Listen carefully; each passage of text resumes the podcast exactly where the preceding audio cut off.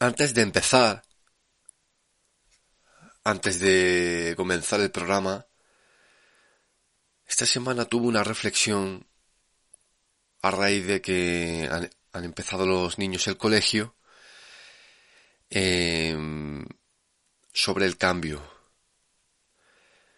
Es el primer año de mi hijo en el colegio y evidentemente pues como muchos niños no quieren o lloran, todavía son muy pequeñitos, eh, tiene tres años. Y le da una enorme pena tener que ir. Hay otros muchos que van muy contentos, hay otros que que simplemente van, hay otros que lloran todo el día. El mío es de los que se levantan, no dicen nada, van normal, vamos en el coche, va normal. Y justo antes, pues dice que no quiere ir. Pero justo antes. Hasta entonces está en su mundo interior, vive su vida normal, pero justo antes dice que no quiere entrar. Eh, eso me trae la reflexión del cambio, ¿no? Hemos pasado un verano bueno, juntos, haciendo cosas, haciendo, jugando, jugando a distintas cosas y ahora de pronto llega el cambio, empieza el colegio y no quiere, quiere seguir en aquel, en aquel mundo, ¿no? Eh, esto me lleva a la reflexión, al recuerdo de cuando éramos pequeños. Eh, a pesar de que hemos sido muchos hermanos, yo he estado más unido a una hermana mía que me lleva 11 meses. Y, y es como que ella siempre iba por delante, ¿no? Ella maduraba antes, maduró antes. Y es como que pues de pronto quería dar una vuelta con las amigas, yo me quedaba como, eh, no, pero si eh, vamos a jugar, ¿no? Como siempre hacíamos, vamos a hacer esto, vamos a hacer el cabra allí. Eh, y a lo mejor me decía, no, Dani, ya, ya no hay edad para esto, ya hay que cambiar. Yo seguía más en la niñez y ella crecía más. Había madurado antes cuando llega el cambio, siempre hay una persona que se adapta ante, que se adapta a los cambios. Yo desde luego, cuando era niño, de niño pasaba ya a ser grande, me hubiera quedado atrapado, como Peter Pan, en la niñez, y no hubiera avanzado porque jugábamos mucho, nos lo pasábamos muy bien y no tenía ganas de hablar distinto con los amigos, no tenía ganas de tener que empezar a, yo qué sé, no tenía ganas de salir de aquel mundo que tenía, ¿no? aquella tranquilidad en el que estábamos o bien en el colegio con mis amigos o bien en la casa con mi hermana y mis hermanos jugando y no tenía ganas de, salir de aquello, ¿no? Karen Lamb decía que un año más tarde desearás haber empezado hoy. Por lo que muchas veces estamos acorralados, que estamos, que no terminamos de cambiar, que no terminamos de hacer. Pero ya ha pasado un año y no hemos hecho absolutamente nada. Lo único constante que hay en la vida es el cambio. Es el cambio. Vamos a tener que cambiar, vamos a tener que entrar al colegio, vamos a tener que entrar al instituto, vamos a tener que entrar a la facultad, vamos a tener que trabajar, vamos a tener que cambiar de trabajo, vamos a tener que conocer a alguien, vamos a tener que olvidarnos de alguien, vamos a tener que quizás sobrevivir, vamos a sentirnos perdidos Pero algo tenemos que hacer, no podemos estar atrapados. El cambio. El cambio. Em, vuelvo un poco hacia atrás, aquella imagen, y de cuando éramos niños, mi hermana y yo, y recuerdo incluso cuando, ya te digo, ya, ya no tenía ganas de jugar, ya no tenía ganas de hacer el cabra, y empezó a cambiar y dije, hostia, pues, tengo que cambiar yo también. A mi hijo le está pasando algo muy parecido en el colegio. La guardería del año pasado era muy distinto. Ahora entrar al colegio no quiere ir. Cuando va a entrar quiere quedarse conmigo y jugar a esas cosas, a todo lo que hemos hecho este verano. Y incluso todavía casi lloviendo, a lo mejor vamos a la piscina, porque quiere retomar ese verano que hemos tenido, ¿no?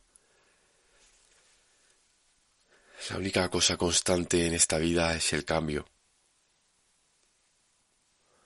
Tenemos que asimilarlo, tienes que asimilarlo, que hay cambios en la vida y todo depende de cómo te adaptes, de el tiempo que tardes en asimilar tu nueva situación. Puedes plantearlo en cualquier lugar, de cualquier manera. Este no es el podcast más indicado para hablar de esto, pero repito, lo único constante que va a haber es que tu vida va a cambiar. Estabas de pronto de una forma y a lo mejor eras muy feliz y ahora vas a pasar a otra. No olvides lo que te estoy diciendo, todo depende del tiempo que tardes en asimilar ese cambio, todo depende del tiempo que tardes en asimilar tu nueva situación. Buenos días compañeros y compañeras, empezamos.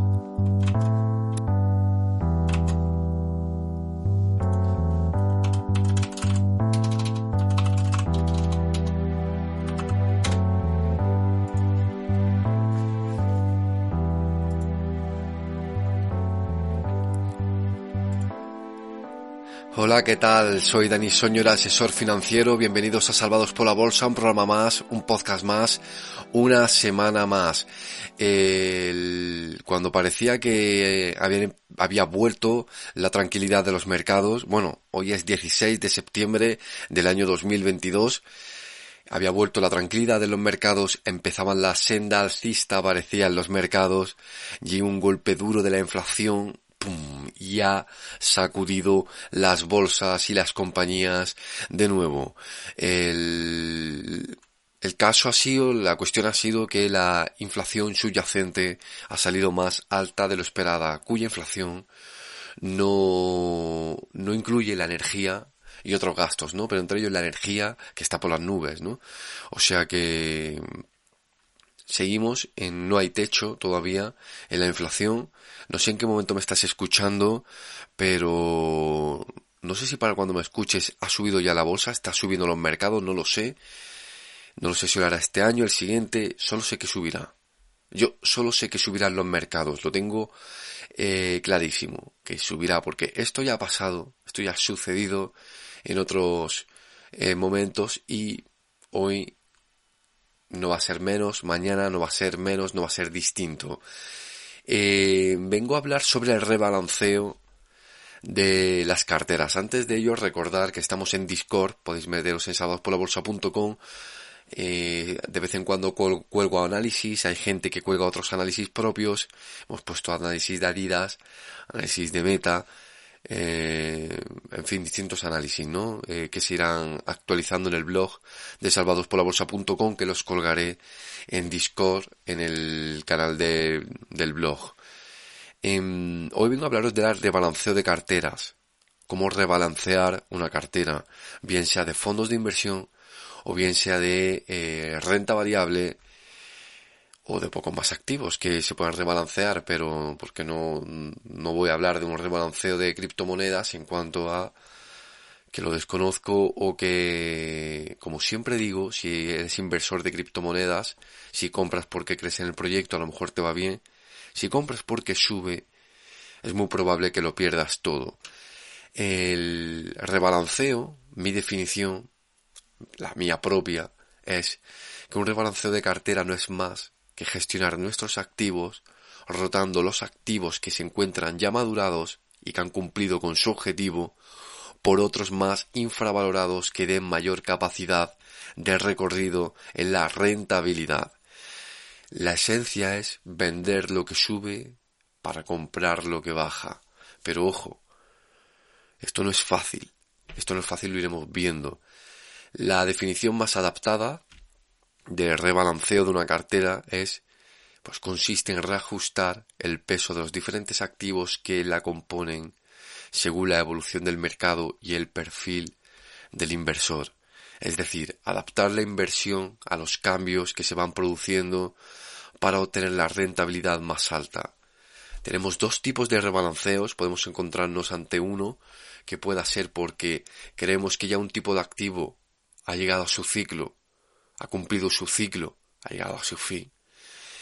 Otro tipo de, rebalanceo que puede ser eh, porque vamos cumpliendo más años y vamos quitando parte de la de, de la inversión más más agresiva para meter en una inversión más conservadora en función.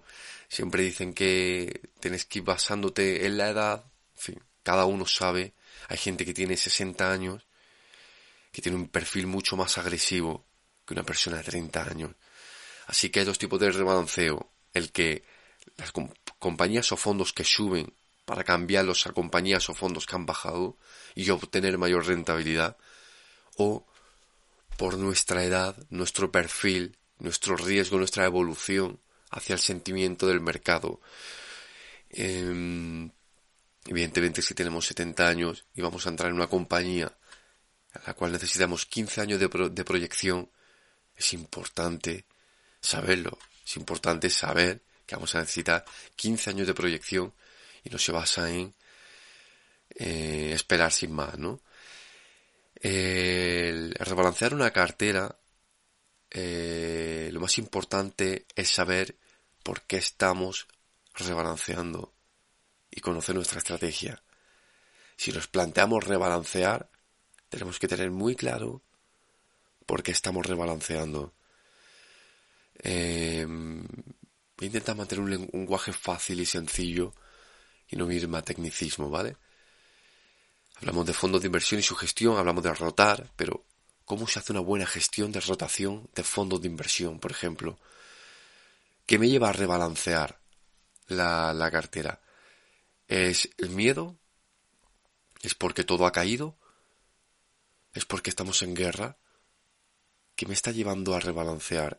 Tenemos que detenernos y saber lo que está pasando. ¿Qué me va a hacer vender esta compañía? Para comprar esta otra. O mejor dicho, ¿qué me hizo comprar esta compañía que quiero vender? Para comprar esta otra. ¿Qué me hace salir de este fondo que quise entrar? Para entrar en este otro. Si no conocemos el funcionamiento del valor liquidativo, si no conocemos el funcionamiento del interés compuesto, puede ser que nos carguemos ese interés compuesto. Lo defino muy fácil, lo he dicho varias veces. Si yo entro en un fondo de inversión y me da el valor liquidativo 10, cuando ese 10 pasa a 11 he ganado un 10, cuando ese 10 pasa a 9 me ha bajado un 9 la inversión, con los años si, si ese 10 se ha convertido en un 20, he ganado un 100%. Pero alguien que entra ese día, su valor liquidativo es 20, si pasa de 20 a 22, gana 10. Si pasa de 20 a 18, baja 9, pero para mí es un 20%, porque llevo más tiempo. Con lo cual puede ser que me cargue ese interés compuesto. Conseguir un 100% de rentabilidad es mucho más difícil que llegar de 100 a 200%. Ganar en un activo un 50% de rentabilidad, ganar el otro siguiente 50% es más fácil que el anterior. Eso lo tenéis que tener claro y grabado. Con lo cual, si vais a rebalancear una cartera, hacer esa pregunta, ¿qué me está llevando a rebalancear? ¿Y por qué? Y si podéis, que lo haga un profesional. Y que dé su visión un profesional, a poder ser independiente. Que no te vaya a ofrecer nada que te vaya a hablar de largo plazo, carga de comisiones, y al final no sirve absolutamente para nada, solo sirve para comisionarse. una vez que ya nos vamos a plantear rebalancear una, una estrategia, la suya, sería la mejor, sería plantearnos rebalancear porque algo ha subido mucho, porque un fondo de inversión ha subido mucho o porque eh, esta compañía que tengo ya ha subido mucho, ha cumplido su objetivo.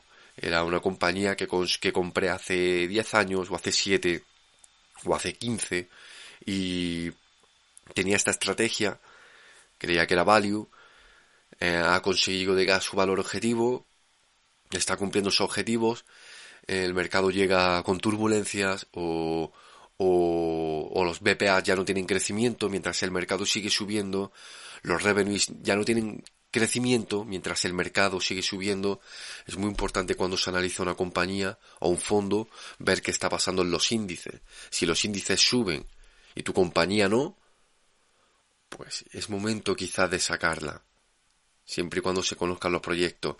Si los índices suben y tu fondo no, tienes que huir. De ahí porque el alfa es negativo. Con lo cual, el rebalanceo viene cuando algo deja de subir, cuando algo al cumplir sus objetivos y ya cumplió eso que querías, ¿no? Yo compré esta compañía porque tenía estas patentes y en este año iba a empezar a ganar dinero, aquí seguramente cuando sea rentable iba a entrar todo el mundo, la gente iba a entrar FOMO y es el momento de salir yo. Algo así fue mi estrategia con NIO desde los 3 dólares. Eh, entrar hasta que empezara a tener beneficios se estima en 2025, quizás tarde algo más por, el, por los cuellos de botella de la provisión de materiales.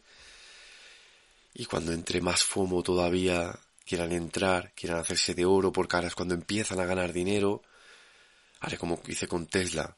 Saldré, daré un paso atrás y me da igual que la compañía siga saliendo. Haré un rebalanceo porque así lo hice mi estrategia.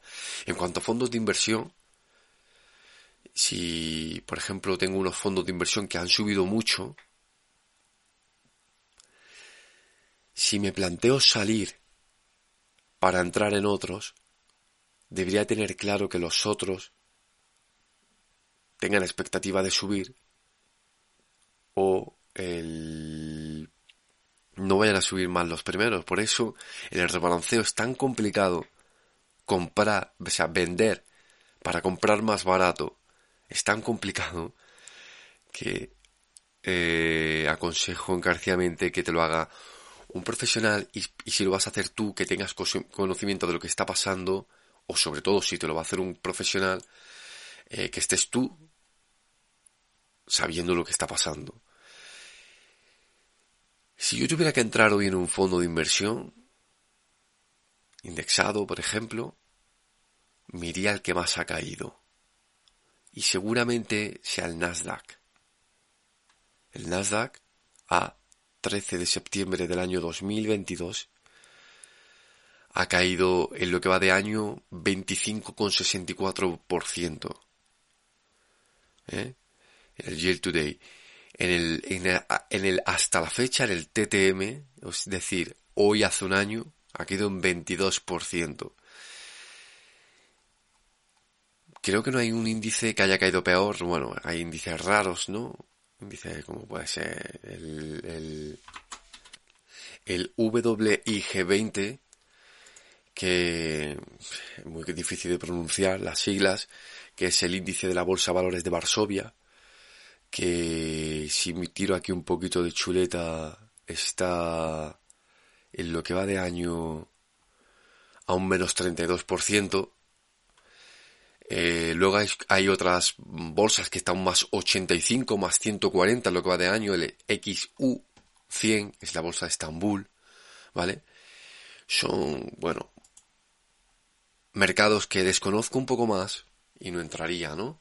No entraría porque yo trato de simplificar mis inversiones a lo que conozco, a lo que sé y buscar los activos más rentables, ¿no? En cuanto a las más populares, la más popular, vamos a manejarnos lo que es el Merval, el Topics, a las más populares, em, la que más ha caído sea el Nasdaq.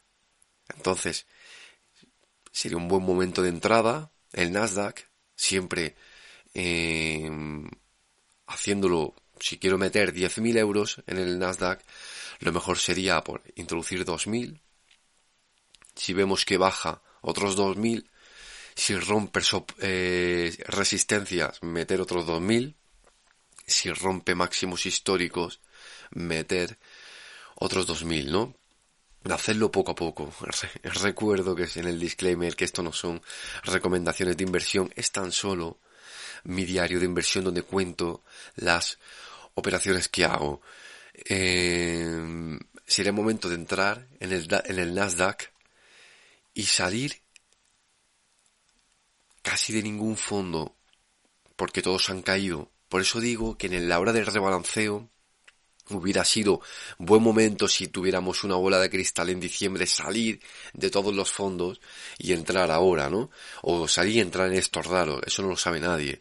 La cuestión es que cuando el Nasdaq rompa máximos, de nuevo, cuando siga su senda alcista, según nos encontremos en el macro, analizamos el macro, la situación, vemos si sería momento de salir para entrar en otros que, que, han caído más, ¿vale? Como podía ser el IBEX, que estaba, eran de los que más habían caído con el COVID, sin embargo este año solo ha, ha bajado un 8,25%. La cuestión, el kit, la clave del rebalanceo es ese, que es realmente complicado. Es muy complicado. Por lo que salir de esos fondos, imaginaos que estamos en el año 2019 o 2021 o 2020, mejor dicho, después del COVID. Salimos de los fondos de inversión que han subido para entrar en otros, a lo mejor los que han subido siguen subiendo y los que han bajado siguen cayendo. Con las compañías pasa un poco igual, pero es distinto.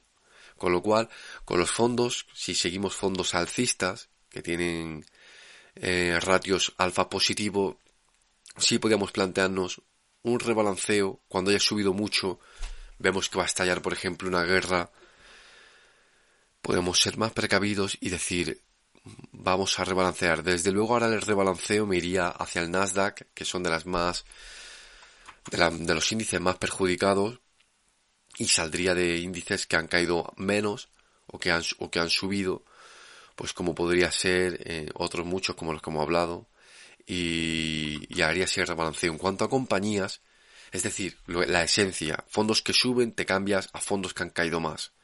Pero debes de conocer los mercados, debes de saber lo que ha pasado. Un fondo de energía, un fondo de materias primas, a día de hoy, yo saldría. Yo saldría, aunque sean las que más adaptan a la inflación, aunque luego siga subiendo la materia prima, yo saldría para introducirlo en un Nasdaq o en, una compañía, un, un índice indexado mm, que haya caído más. Criptomonedas, pues fondos de criptomonedas, quizás sería el momento de posicionarse en un momento más deprimido que hay de criptomonedas.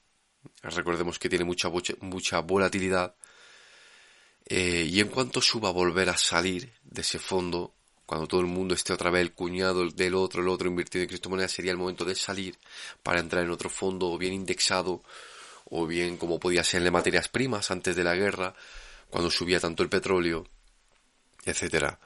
En el caso de las compañías es bien distinto.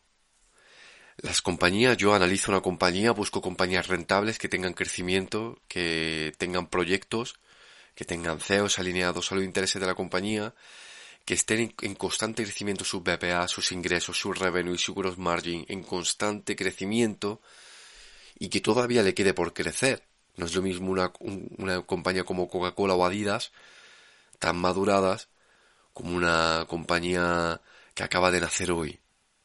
¿Vale? Y todavía le queda un largo recorrido o disrupción. Con lo cual, si voy a rebalancear una compañía, he de pensar por qué voy a venderla para comprar otra. ¿Es porque ha caído? Puede ser que llegue el momento de salir de esas caídas, siempre y cuando vemos que ya no tiene proyectos, vemos que ya no tiene en el histórico, no, ha conocido lo que es la senda alcista. Os pongo un ejemplo, el Santander, la compañía de Santander, el, cuando ya tiene una, una senda tan bajista, tan bajista, desde que salió tiene un menos 75%, siempre bajando, sin proyecto, sin rentabilidad. Puede ser que salgamos y suba por la subida de tipo, se ve afectado y empieza a subir. Pero no voy a ser yo el que espere a estando ahí a ver lo que sucede. Por lo que, si compro una compañía y vemos que ya tiene un histórico amplio y que ha cumplido las expectativas, o que tiene una subida muy vertical, que ya está la gente hablando mucho de esa compañía, y vemos que los revenues se estabilizan, que los BPAs de un año a otro se estabilizan, de un trimestre a otro, de un cuarter a otro, se estabilizan, sería el momento quizás de salir de esa compañía para entrar en otras que, la, que veamos que están más baratas, más infravaloradas, que venden mucho, que les cuesta poco vender y que tienen proyectos, que tienen patentes, que tienen royalties, eh, de los cuales se ven beneficiados. Insisto, vuelvo a, la complejidad del rebalanceo. En cuanto a fondos de inversión, estaría bien salir de los que han subido más para coger a aquellos que han, que han, que han caído más, pero es que puede ser que siga, o sea, debería de seguir siendo alcista, debería seguir, siendo eh, largoplacista. En el caso del, de, que salgamos de un fondo para entrar en otro, que, siga teniendo tendencia alcista, que siga teniendo un alfa positivo, que siga teniendo un, ratio de SARP positivo y, y, todo eso que hacemos para analizar fondos de inversión, ¿no? Y en el caso de las compañías es, pregúntate por qué la compraste. ¿Cuáles eran los proyectos de cuando entraste en esa compañía y qué te va a hacer salir? es porque se han estabilizado los, los, los se han estabilizado los revenues, se ha, estabilizado su situación financiera, se han estabilizado sus diluidos, está contrayendo la deuda o está ampliando la deuda, eh, tiene proyectos, no tiene proyectos, todo eso tendrías que tenerlo claro y preguntarte qué te hizo entrar, porque eso es lo que te va a hacer salir. Normalmente antes de entrar en una compañía, yo fijo ¿Qué me hará salir de ella. Yo, por ejemplo, si voy a comprar una compañía, miro si tiene beneficio o no, si tiene proyección o no, si tiene una tendencia alcista y digo, voy a entrar porque esta compañía tiene esto, esto, esto, me parece fascinante. Cuando ya esté cotizando 7, 8, 10, 15, 20 años en bolsa, la gente vea que no para de subir y veo que se empieza a estabilizar esos niveles. Estamos ante una Coca-Cola que tiene que vender Coca-Cola en Marte para seguir creciendo. Eso es lo que a mí me hará vender, pero no el miedo, no que haya caído un determinado momento o cuando todos los índices han caído o no porque alguien me lo haya dicho. O sea, tengo mi plan. Cuando entro, por qué me mantengo y cuando salgo. Yo divido mis compañías en tres. En el periodo 1, periodo 2 y periodo 3. El periodo 1 son compañías que van a permanecer mucho tiempo conmigo y todavía les queda mucho tiempo.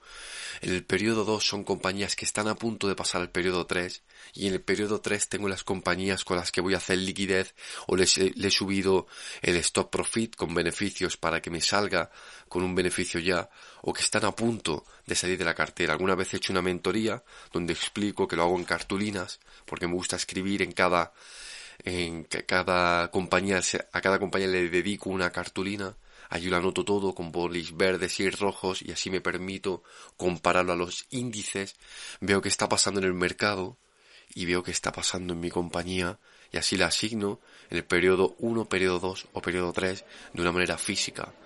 Lo pongo en el montón del 1, en el montón del 2 o en el montón del 3. Bueno, Miguel Ángel, ¿qué pasa, tío? ¿Qué dices? Muy buena, pues nada, vamos a tomar un cafelillo, ¿no? Cafelillo, sí que bebes.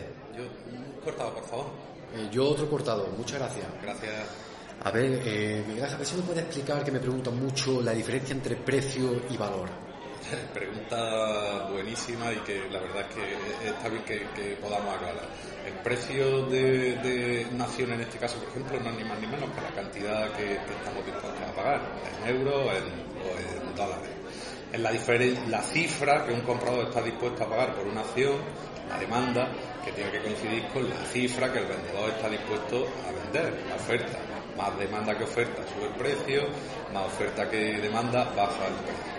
El valor, en cambio, mm, es un concepto que no es tan fácil eh, de, conocer. Eh, no hay una fórmula exacta para calcular un, valor, por eso eh, se utilizan valores como el BPA, el beneficio acción, el, pre- el PER, el to Earning Ratio. Eso para hallarlo, ¿no? Es decir, que podemos decir que precio es lo que pagas, valor es lo que obtienes o lo que, o, o- o lo, que, o lo que tienes. Eh, Ponme un ejemplo sencillo, que no sea tan teórico. Un ejemplo sencillo. Ayer estuvimos comiendo, ¿verdad? Sí. Y, y fuimos a un sitio de, de menú. ¿Cuánto, Sí. ¿Cuánto pagamos? ¿Cuál fue el precio que 15 pagamos? euros pagamos. 15 euros. Y cuando salimos, ¿cuál fue, qué, fue el- qué comentario es el que hicimos los dos al salir y pagar 15 euros por, por ese menú? La sensación fue bastante mala, la verdad. El servicio y tal fue algo. algo Regular, va, ¿verdad? va a tener que acabar abaratando el precio. Y, el, y la semana pasada cuando estuvimos en, eh, en este otro sitio y pagamos 50, 50 euros de precio por, por el menú en el otro restaurante, Era otro rollo totalmente, digo. Era... Es más, eh, si me llega a decir que el menú vale en vez de 50, 70, lo pagaría también porque fue impresionante cómo comimos, cómo nos sirvieron. Fue impresionante. Desde luego hubi- hubiera pagado más. pues esa es la diferencia entre precio y valor. Precio es lo que paga, valor es la sensación o, o- o- o lo- los valores añadidos que encuentran en un precio de un servicio o de, o de un activo. O sea que a modo de resumen es eso, que el de 15 euros que es barato va a tener que acabar abaratando más el precio y el de 50 euros que es más caro va a poder subir más el precio porque, porque lo vale más. Pues me ha quedado claro, Miguel Ángel. Nada, pues vamos a echarnos el cafelillo. ¿no? Venga, gracias, tío. No, yo no quiero sacarina. Gracias. Yo no le he hecho nada tampoco. Pues mira, tío, te voy a contar una cosa. Y bueno, a modo de resumen, a modo de resumen, si vas a rebalancear un fondo de inversión, fondos de inversión, es muy distinto a rebalancear una cartera de renta variable. Fondos de inversión, te recomiendo que se encargue de ello tu asesor financiero, tu profesional de confianza y que lo supervises, porque imaginaros que nos encontramos, como hemos dicho, en un año que sube y luego sube y luego el otro año sube y luego el otro año sube y hemos rebalanceado a fondos que a lo mejor bajaban y bajaban y bajaban. En el caso de la renta variable de las acciones, en- si vas a vender, pre- pregúntate varias veces por qué vas a vender, qué te está haciendo vender. Es el miedo, formaba parte de la estrategia tal y como hemos dicho en el podcast. Antes de comprar, tienes que tener claro cuándo vas a vender o si no vas a vender nunca. Tienes que tener clara la, la, la estrategia. Y bueno, eh, para terminar, eh, estamos en, en, en- un momento en el que me preguntan muchísimo, Dani, ¿qué piensas de la bolsa? Dani, ¿qué piensas de los mercados? Siempre digo lo mismo, yo nunca, yo nunca compro pensando en estos siguientes cinco o seis meses. Si compráis una casa, un bien inmueble, mm, veis todos los días la cotización de las tasaciones, de la zona, de lo que se paga el metro cuadrado. Esto es lo mismo, esto es lo mismo. Cuando compras una casa también le dan muchas vueltas, no muchas veces debes de hacerlo. Esto es lo mismo, esto es lo mismo. Y me quedo con una frase, una frase que me dijo el otro día un cliente en una asesoría financiera, me dijo un cliente que me dice, hace 10 años tuvimos la oportunidad de hacernos ricos y si hubiéramos invertido. Pero como no podemos volver en el tiempo, podemos invertir hoy y esperar los siguientes 10 años, no sé si hacernos ricos, pero sí podíamos buscar esos 10 años hacernos libres financieramente hablando, cultivando la cultura financiera y invirtiendo cada mes, ahorrando cada mes. Yo voy a invertir este mes igual que el anterior, igual que el siguiente. Voy a ahorrar este mes igual que el anterior, igual que el siguiente. Insisto, tenemos 10 años para, no sé si hacernos ricos, pero sí para ser libres, porque siempre digo lo mismo, ¿dónde está esa vida que te prometiste? Muchas gracias compañeros y compañeras, otra semana más. Eh, nos vemos la siguiente semana, pasaros por Discord, pasaros por sábadospolabolsa.com, tenéis el WhatsApp 617-867-222 y nada, eh, que tengáis un fin de semana eh, bueno, que tengáis una buena entrada de semana, que tengáis un buen mes de septiembre o, allí donde me estés escuchando, en el mes que me estés escuchando nos vemos el siguiente viernes a las cinco y media de la madrugada. Un abrazo para todos y todas. Paz.